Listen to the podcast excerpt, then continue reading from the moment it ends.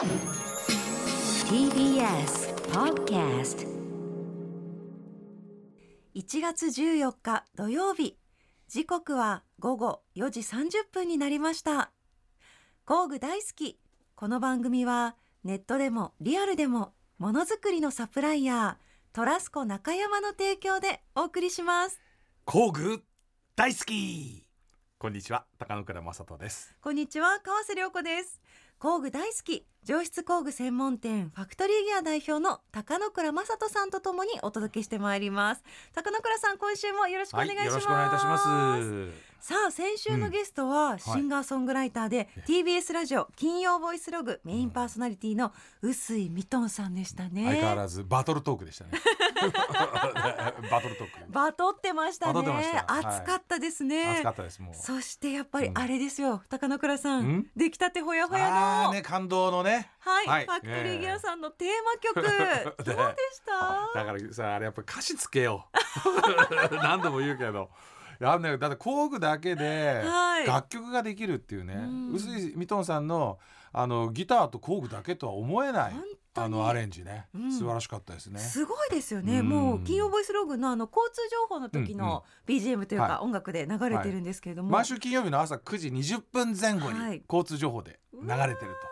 いうことなんで。まあまあ結構ね仕事中の方とかいらっしゃるんで聞く機会あると思うんですけど、はいうん、どの音が何の工具なのかをですね、うん、工具大好き、うん、えー、聞いてるリスナーとしてですね、誇りを持って聞き分けていただきたい。聞き分けてツイートとかね メールとかね送ってほしいですね。俺もわかんないもんね。すごい数々の工具の音が使われてるんで、はい、ぜひ皆さんねまだ聞けてないという方は過去の放送だったりとか、はい、あのポッドキャストとかね、ボイスログタイムフリーで聞いてみるとかしてみてください、はい、感動すると思います、うん、さあでは今日も明るく楽しくスタートしましょう。はいそれでは皆さんご一緒に工具大好き。TBS ラジオ工具大好きは工具専門店ファクトリーギア代表の高野倉正人さんと私川瀬良子がさまざまな工具好きな方をお迎えしたり工具や DIY に関する面白いお話を伺ったりする番組ですそれでは早速この後はゲストの方お迎えしたいと思います。あの方がやってきます。DIY アドバイザーでお寺の副住職をしていらっしゃる方なんですか？TBS ラジオ工具大好き川瀬良子とファクトリーギアの高野倉正人がお送りしていますさあ早速ですが今回のゲストの方お呼びしたいと思います。ハレルヤ工房 DIY アドバイザーの玉井香織さんです。はじめまして玉井香織です。よろしくお願いします。よろしくお願いします、はい、よろしくお願いします。ではですね早速なんですが玉井さんのプロフィールを私からご紹介していきたいと思いますハレルヤ工房 DIY アドバイザーで収納アドバイザーリメイク作家でもある玉井香織さん。熊沢デザイン研究所卒業 NHK の DIY 番組のアシスタントを経て地元なんですね。地元北品川のハレルヤ工房を拠点に DIY や作品作りはもちろん空間施工やワークショップテレビや雑誌でのお仕事などその肩書きの多さからも分かるように幅広く活動されています。最近ではですねホテルの内装だったりとかあとこうまた全然違う世界観の古民家ですよね。古民家のリノベーションなどにも関わっていらっしゃいます。また2021年には出家なさって現在は北品川のお寺一心寺の副住職でもある。といった玉井香織さんです。高野倉さん今なんかうなずきながらも首かしげながらも聞いてらっしゃいましたが。背筋が伸びちゃいました。本当ですね。ね うん、だから住職、うん、ご住職っていうこともあるけど、はい、僕まあホームページとかいろいろ拝見させていただいてん。なんかねもう DIY とか、そういう話ではなくてね、はい、なんかこうものづくりとか、うん、そのなんかこう自分の手をかけて何かやるっていうことをすごく積極的にされてらっしゃると思うんですけど、きっかけっていうのは何だったのかなと気になるところなんですけれども、そうですね、はい、きっかけはですね数年前にそのちょうど父の体調が変化しまして、うん、まあ、年齢も年齢なんですけれども、はいはい、そこで本人もいよいよダメかと、うん、まあ、私たちもダメかなと思ったので急いで、やっぱり後取りの私がというので出家します。ってはいはいはい。えでちょっと待ってご住職になられたっていう出家されて、はい、住職になられた。はいでもまだ住職あの父が健在ですので、はいはいはい、あの住職で私がサポートの副住職副住職されてらっしゃる。はい。えでもその副住職されてらっしゃるっていうのとものづくりっていうのはどこでどう結びついてきたというか。あの、はい、まあ、小さい頃からまあお寺でしたので、い。ろいろな方が出入りし,、していて、で台所でいろいろな方が調理をすると、でまあ祖母80、明治生まれの祖母が、あの背中を丸くして母と一緒に、あの何か作ってる時に棚とかがあればいいのではないかと思って自分で作り始めたのがきっかけです、ね、それ何歳ぐらいの時ですか？えー、っと小学校三四年生かしら、ね、すごい。小学校三四年生で棚を作るっていうのは、うんはい、そのスマホで検索してやったんですか？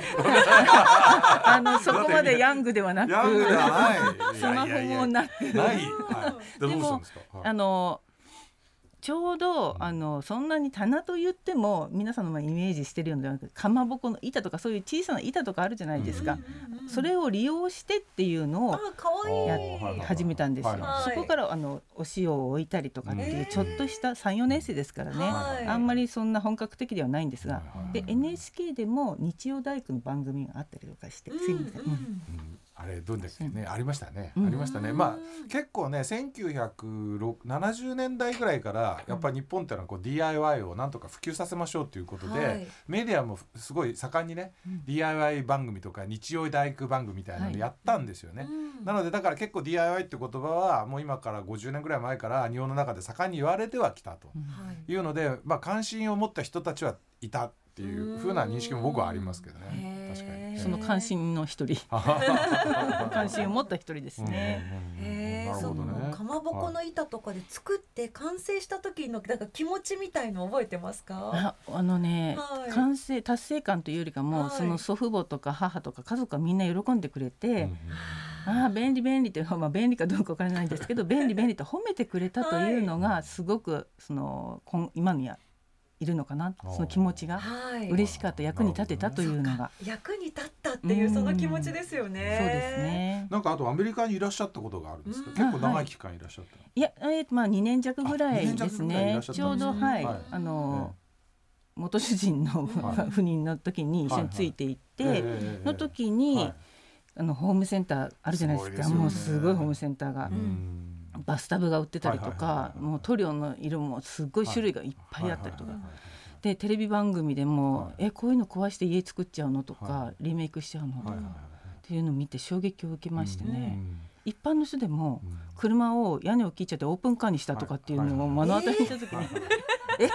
えー、そういうのが大きな国なの、っていうのも衝撃受けてまああのまあまあ国土が大きいってこともあるけど、はい、アメリカって根本的にだから自分のこと自分でやらないと、日本みたいに電話一本で職人さんが来ないんですよね。でメカニックなんかもねあの本当にこう順番待ちが大変で、壊れた時にそのすぐ直してくれないのよ。なのであの僕のおじさんもアメリカ住んでたんだけど、はい、あの車を同じ車を2台持ってるの。でなんでって言ったら1台はいつも修理出してるからね っていうようなぐらい、まあ、なかなかメカニックさんが日本みたいに、ね、電話かけてすぐに予約してすぐやってくれてっていう環境じゃないから、はい、自分でやった方が早いので例えばカリフォルニアとかあの辺になると確かねあのオイルの回収するオイルパンっていうのがあるんだけどそれが各家庭に自治体から配られてねそれで自分でオイル交換をして。それがあのゴミ回収業者さんがオイルを回収してくれる自治体でっていうのがアメリカなので、日本とは根本的に何かをやるっていうことに対してやっぱり意識が違うんで、ホームセンター行くと何でもやれる気になっちゃいますもんね。あります。もうすべてやりたくってしょうがなかったです。うずうずして。だって全部揃っちゃうから。それこそだって日本のホームセンター行って便器買おうと思ったって便器どれがっていうかわかりますよね。そうですよね。で向こう行ったら便器があるから、それでちゃんとでどこどことどこどこ測ってきたら。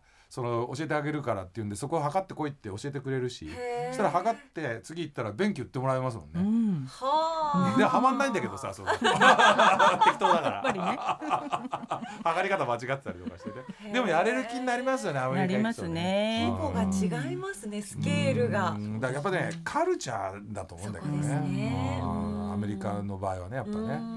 これであのハレルヤ工房っていうのをその品川でされてるってことなんですけど、うんうんはい、工房っていうとどんな感じなんですかね、工房。あの古いあの、はい、日本家屋で、うんうん、えー、築もう90年80 90年ぐらい経ってますかね、はい、長屋なんですよ、長屋の一軒家で、元建具屋さんです。えー、品川にそんなところが？まだねところどころ残ってるんですよ。え長屋ってことは、うん、その壁の向こう側に、うん、あの違う方が住んでるような長屋なんですか？両隣が両隣ついてくっついてる感じですよね。そうですね昔の長屋、はい、であのまあ皆さんリフォームされてるんですけど、私が借りてる工房はもうそのまんま。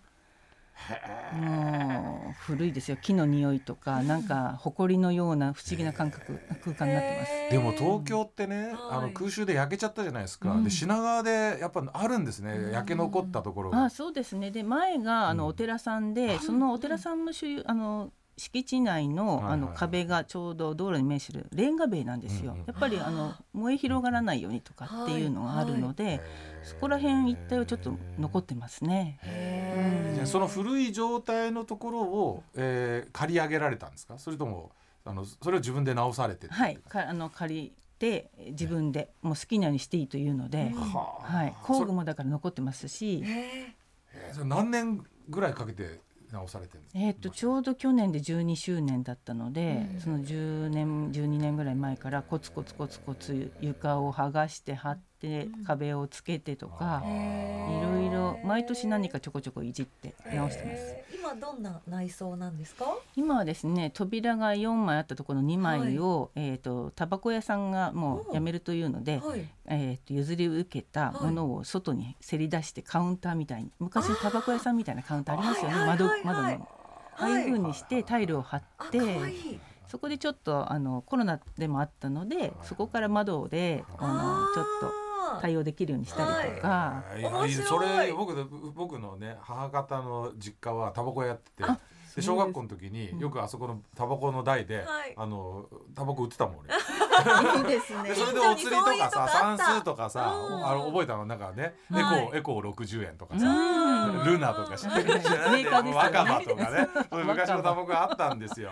でハイライトピースのね、でそれをこうちゃんと百円もらって、その子供でさ小学校の時にその時に十円二十円出すので、あそこのタバコで僕タバコ売ってましたよ。懐かしいそれ見たい。もうもう一回やりたいタバコ売りたいそこで。いいですね。ねそっちの話になっちゃった。ダメだアカデミックに行こうと思ったのに 興奮しちゃったもん。いやいいですね。あそういうエリアがあるじゃもうねめっちゃだから昭和な感じのね。そうですね。どっぷり昭和です。じゃお店っていう感じではないんですか？お店兼工房ですね。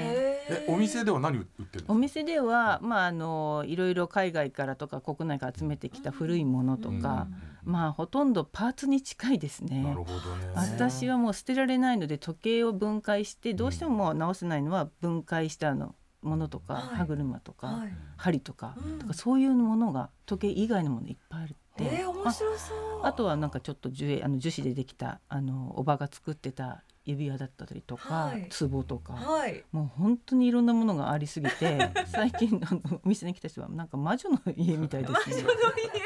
工房ではなく魔女の家みたいな。楽しそう。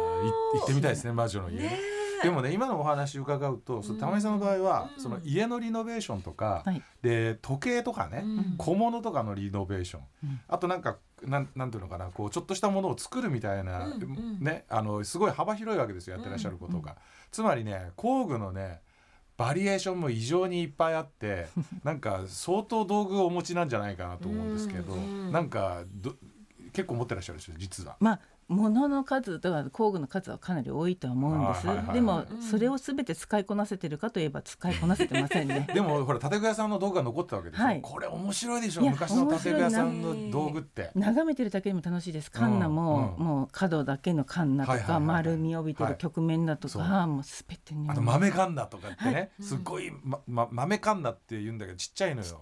でねそれでもうこちっちゃいとこはこうね。そうなんですよ。でそれをまたあの使えないわけよ、はい、あの昔のだからもう錆びてたりとかして、それを研いで調整して使えるようになってシュッてやった時にもうきなんかもう嬉しいね。わかります。わかります。そういうことでしょ？はい、そういうことです。ね、うん、だからそういうものもお持ちなので、でで多分でもかといって、その要は時計とかなんかやる時にはやっぱり今のもの使いたいとかいろいろあるでしょうし、はいあと多分ね接着剤とかそういうのも多分結構駆使されてると思いますよ今のものね。ね。今のものとあとは昔ながら直すのであればあのお米粒をこう練ったりとかっていうのが良かったりとか大和のりが良かったりとかっていうのもあって最新式のももちろん光を当てて硬化させるのとかって。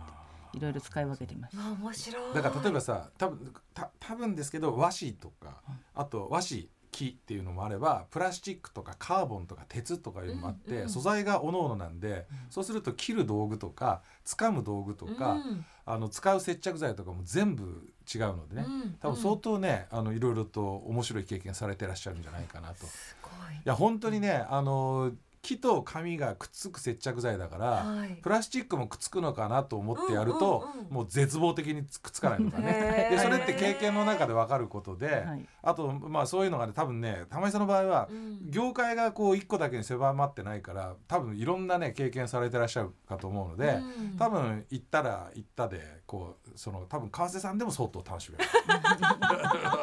ひょえってなると思います。いるだけで面白い空間ですよね。うん、ね。へ最近どんな工具を使って何をしました？最近は椅子のオーダーが来て足が折れたのでというので、はい、椅子のお直しをしたんですけど。直し。はい。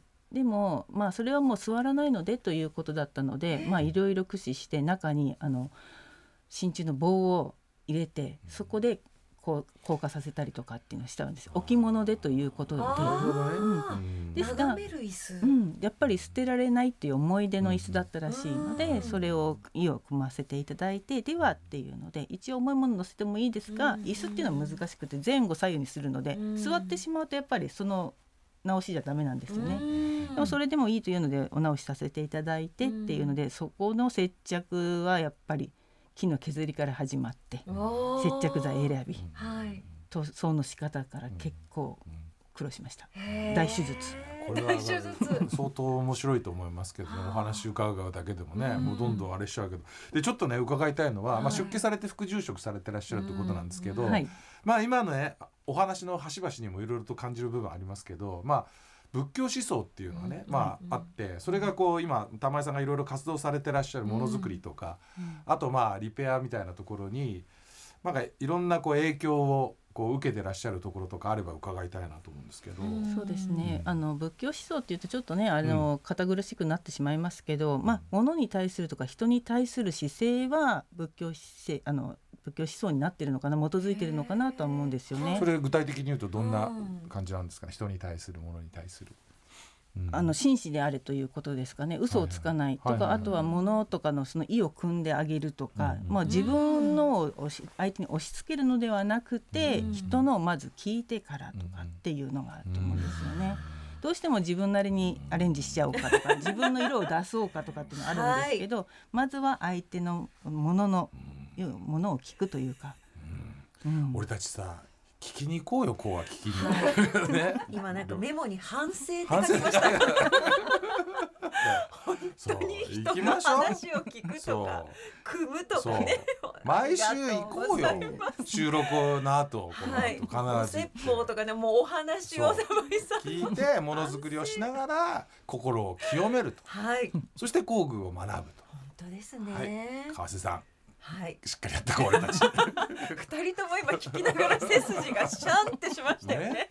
ちゃんとしなきゃもう本当。いやなんか本当玉井さんのお話聞いてるとなんか工具を使って直すとかっていう方に最初からこう頭の中がいっちゃうんですけどまず、物を大事にするっていう、うん、ここだなっていうふうに思いました。うん、物とむどう向き合うか、ね、はい、だからさなんかこう物ってねこれ本当今の世の中と真逆っていうかさ、うん、今本当にこれ買ったらいくらで買ったら何ができるの？みたいなところじゃなくて、うん、そのこの一つのものに必ず何かしらのこのね、うん、その使われてきた歴史があったりとかさ、うん、するわけじゃん。はい、でそれをこう感じ取りながら、じゃあこれをこの後どういうふうに自分はこの人と付き合っていけばいいのかなみたいな、人じゃねえな、ものと付き合っていけばいいのかなみたいな、そういう向き合い方されてるように思うんですけどね。はい、その通りだと思います。よかった。はい。本当にその通りです。よかった。そこですね。違います言われたらどうしよう。本当その通りです。でも本当そうですよね。なんかこうそこが今ないがしろにされちゃって、でもそれ直すのに何時間かかるのって、その後どういう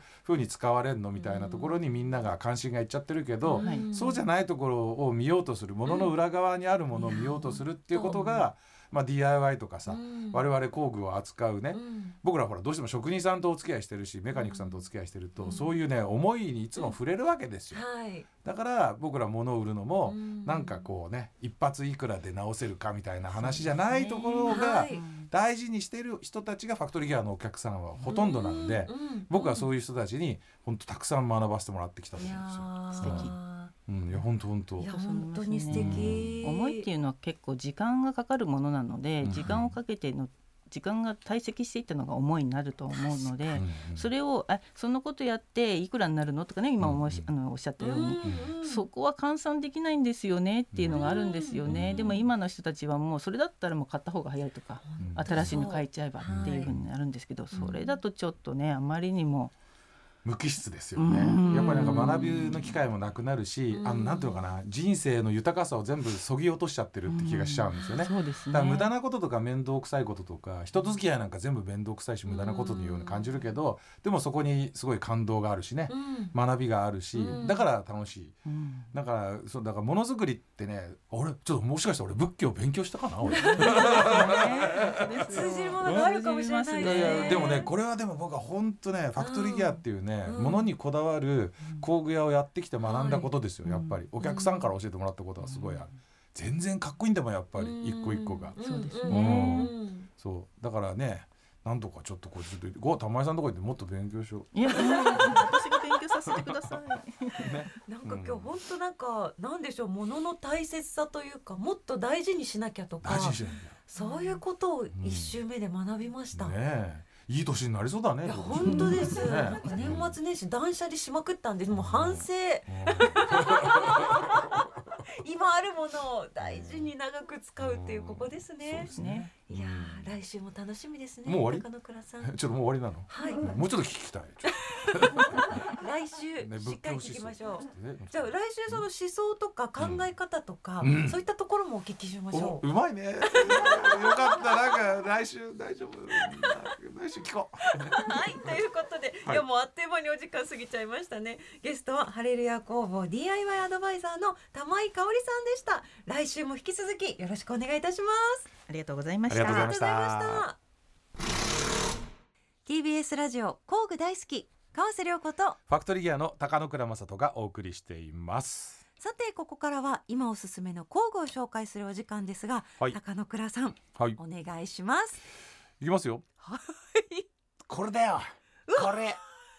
何ですか？じゃんじゃんじゃんじゃんじゃんじゃんじゃんじゃんじゃんじゃんじゃんじゃんじゃんじゃんじゃんじゃんこれ。リスナーさんに何て言えばいいんでしょうか。キャンキャンキャン。ね。はい。ね。プラモデルの拳銃のようなものを。そうそうそう。モデルガンのようなものを。ピストルね。はい。ちょっとピストルの形状してるんですけれども、はい、まあ本当に片手で握って。うんうんまさにピストルだよね。ね、でも動きはホッチキスですね。あ、うまいこと言うね。そうだ、ホチキス、ホチキス。先端がホチキスみたいになってるんだけど、はい、このピストルのようなもので、はい、先端ホチキスのようになってるものの先端が、はい、こうね、カクカクワニの口みたいになってますよね、はい、ワニがこうねカクカクっていう噛むような形になってるんですけど、うんこれはですね、はい、ケーブルをストリップするっていうまあ、うん、あのケーブルのこうね被覆をこう剥ぐ、はい、え工具なんですよ。はあ、なんか中学の時の授業でやりました。やったでしょ。だから中までバチンって切れないようにする。そうでも中までバチンって切るでしょ。はい、そうですね。はい、切ってました。でなんかこうあるんですよ。結構家の中でも配線こうやってよじって直したりとか、はい、被覆削ったりあ被覆をこう外してねやる作業ってね割とねえー、誰でもやったことあると思う。うん、ねこう繋いじゃったりするような、はい、本当はねあのあんまりアマチュアの人たちでやる機会少ないかもしれないんだけど、うん、こうプロの人たちはもう日常作業的なあれをやるわけですよ。そうなんですね。で電気屋さんのおじさんとか見てるとね、はい、それをこうペンチとか使ってねキッキッキッとかってこう綺麗にシュパンってこう切るんだけど、はい、でもねペンチで切るよりもこのこのガンを使うとですね、はい、一瞬でシュパンっていうふうに向けちゃうとい。うものなんでございます。はい、で今日紹介するのはこのですねヨーカリ JOKARI っていう書くですけども、うんうん、まあドイツのメーカーなんでこのジョーカリーではなくて、うん、ヨーカリね。ジョーカリーではなくてヨーカリっていうふうに日本的には言うあのブランドでございます。はい、でこれねあのドイツのブランドなんですけど、はい、多分ねまあ、あのこの番組を聞いてらっしゃる工具好きの方たちでもほとんど聞いたことがないメーカーではないかなと思うんですけれども満を持してドイツからやってきた、うん、お初登場じゃないですか、はい、初登場ですね、うん、まあ、2023年の1月から、えー、発売されると、えー、いうことなんで本当そうだよね。まだ出たばっかりなんで、はい、もうファクトリーギアの店頭にはもうあると。すごい、えー、なかったら大変だよ、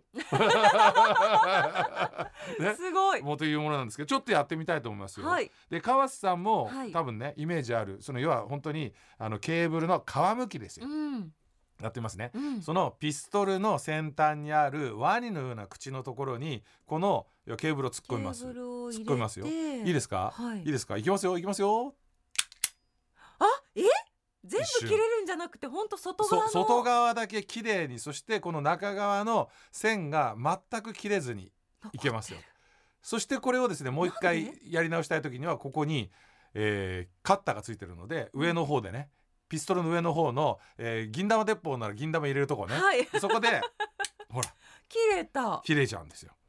でねこれ最大の特徴は何かっていうと大体こういうものっていうのは、はい、ケーブルの太さいろいろな太さに合わせてアジャスト、まあ、調整をしなきゃいけないんだけれども、うん、この皮むきはですねなんと0.2から6.0ミリまでのですね、うん、ケーブルをですねえー、太さ関係なく調整もいらずに、はい、誰でもカットができちゃうさあここで川瀬さんにやってもらおうかな。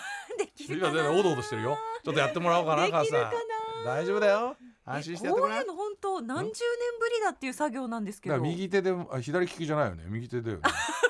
今左手で持とうとしてる。右手で持って。ケーブルをまずちゃんと持たないと。本当にこうあれですね大きいハサミ握る時みたい。それを先っぽをまっすぐ差し込んで、その部位のところに当てがって、はい、それでいいです。もうそれであとは握るだけガシャン。握るだけ。あどこ？あ切れた。おらららなんでですか？びっくりした。一瞬左手外したから何やってんのかと思ったけど。いやこの 外側のここの部分なんて言うんですかね？でこそだからプラスチックの被服ですね、被服の部分だけは綺麗に。綺麗に取れて。しかもね為替ですね。あのしっかりケーブル持たずに左手離しましたけど それでも綺麗に向けました。びしちゃって。びっくりしちゃって左手ねケーブルの方を持つのやめたのに 綺麗に向いてくれました、はい、つまりそんな人でも綺麗に向けると。本当です。ねいうものでございます。中学の時のあの苦労は何だったんだ？ね練習させられたでしょ。はい、なんか外のね本当被服だけあれ本当ペンチですかね。そうそうペンチで大体やるんですよ。やって。ペンチでこうやって中の線が切れないようにやるんですよって技術の時間技術の時間にね。だそれをね最近まあやらなくなってるあの学校も多いかもしれませんけれども、はい、なんでちょっとイメージないかもしれないけど、まあなんとなく皆さんねああいうケーブルってのはこう皮を剥いて、中から線を出すっていうイメージあると、はい、でこれをねあの本当電気屋さんとかがねもう早い人は早いけど、だけど今のね川さんね一瞬でしたもんね。何のアジャストもいらないまんま入れてパシッと。はい、面白い。おね、楽しくなっちゃうでしょ？おお、何回でもできちゃいますね。これ昔あのテレビ番組で紹介した時でも、みんな大興奮でね。なんで？もうたほらもういい加減やめなさい。楽しい。ね、何に使おう？まあというものでございます。あのドイツのものなんで、これまああのピストル型のものなんですけどこれ樹脂成形。であのヨーロッパってね非常に樹脂成形が得意なあの、エリアでもあるので、これまあ樹脂の成形見ていただいてもお分かりになる通りすごくかっちりね、なんとかシャープなえー、仕上がりになってますよね。これなんかしかも Made in Germany とかさ書いてあるのがさちょっとかっこいいですよね。はい、はい、これもなんか飾っていたくなるあのかっこよさありますね。そう黒のあの、うん、なんていうのボディに黄色のね、うん、あのワンポイントみたいな感じで。ヨーカリはい。やっぱりほらねあの工具大好きジャイアンツ推しですからね。あ違うよ。これタイガースだよ。黄色ですね。黒と黄色でしたね。なんでここで間違える はい、こちらはドイツのヨーカリ。こ,、これ自体はなんて言うんでしたっけ？えケーブルストリッパーですね。ケーブルストリッパー、はい、ケーブルストリッパースーパー4プラスっていうものでございます、うん、はい、えー、ファクトリーギアの方にまあお問い合わせいただければ、うん、えー、お店でも通販でも、えー、買うことができますんで、えー、電気屋さんの皆さんぜひヨーカリ。ヨーカリ。使ってみましょうこの音もまたミトンさんに教えてあげたいです、新しい楽曲をね、はい、いい音の見つけたよって言って、はい、ありがとうございました。また次回の工具紹介も楽しみにしています。高野倉さん、今日のゲスト、ハレルヤ工房 DIY アドバイザーの玉井香織さん、ね、いかがでしたか？もうなんかあれですね、あのついつい語,、うん、語ってしまいました私も、ねはい、声の調子もちょっと良くなりました、ね。すがすがしい男になりました。やっぱねご住職でもあるのでなんか心も現れるような勉強しに行かなきゃね。行きましょうね、ね、品川ですから、はい、そして物を大切にします。来週もお楽しみに、はい、お楽しみでございます。さあそしてですね、はいはい、推し TBS ポッドキャスト、うん、19日までですからねリスナーの皆さん。ね、あのこれやっぱり、ね、ファクトリーギアは北海道から沖縄まであるわけですよ、はい、でね聞けない方がいっぱいいてね、うん、どうやって聞けばいいのか分かんない方がいっぱいいらっしゃるんで、うん、これは皆さんのツイートにねツイッターの力を借りてですね。借りましょう。ポッドキャスト聞いてもらいましょうよ。はい、はい、でどうやればいいんですかこれこちらですね、はい、ハッシュタグ、推し TBS ポッドキャストプラスここ大事ですからね、うん、ハッシュタグ工具大好き。やった。はい、うん、こちらをですね、はい、ツイートしてください、うん。ね、この二つセットでツイートお願いします、北海道から沖縄まで、ね、リスナーを広げていきましょう。広げていきましょう、ぜひね詳しくは TBS ラジオのホームページをチェックしてくださいさあ高野倉さん、うん、次回もどうぞよろしくお願いいたします。